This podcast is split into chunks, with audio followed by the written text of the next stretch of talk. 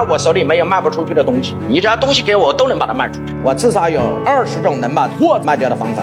像我一个学生做那个激光打印机的，过去他就是卖一台激光打印机二十万，成本呢大概八万块。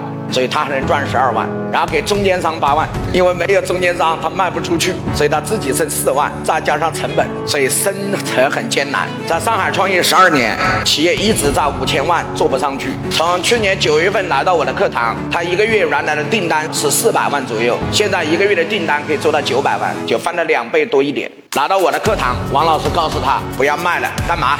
租，只要交百分之四十的保证金，他的成本是八万。你就交百分之四十的保证金，我这台激光喷头的打印机，你就可以拿到工厂去用了。然后我按月来什么告诉我收费。你哪一天工厂不好了，你哪天经营不下去了，把打印机给我，然后我再把你交了八万保证金退给你。对于商家来讲，首先是不是拿到的打印机？对于商家来讲，首先是不是拿到的打印机？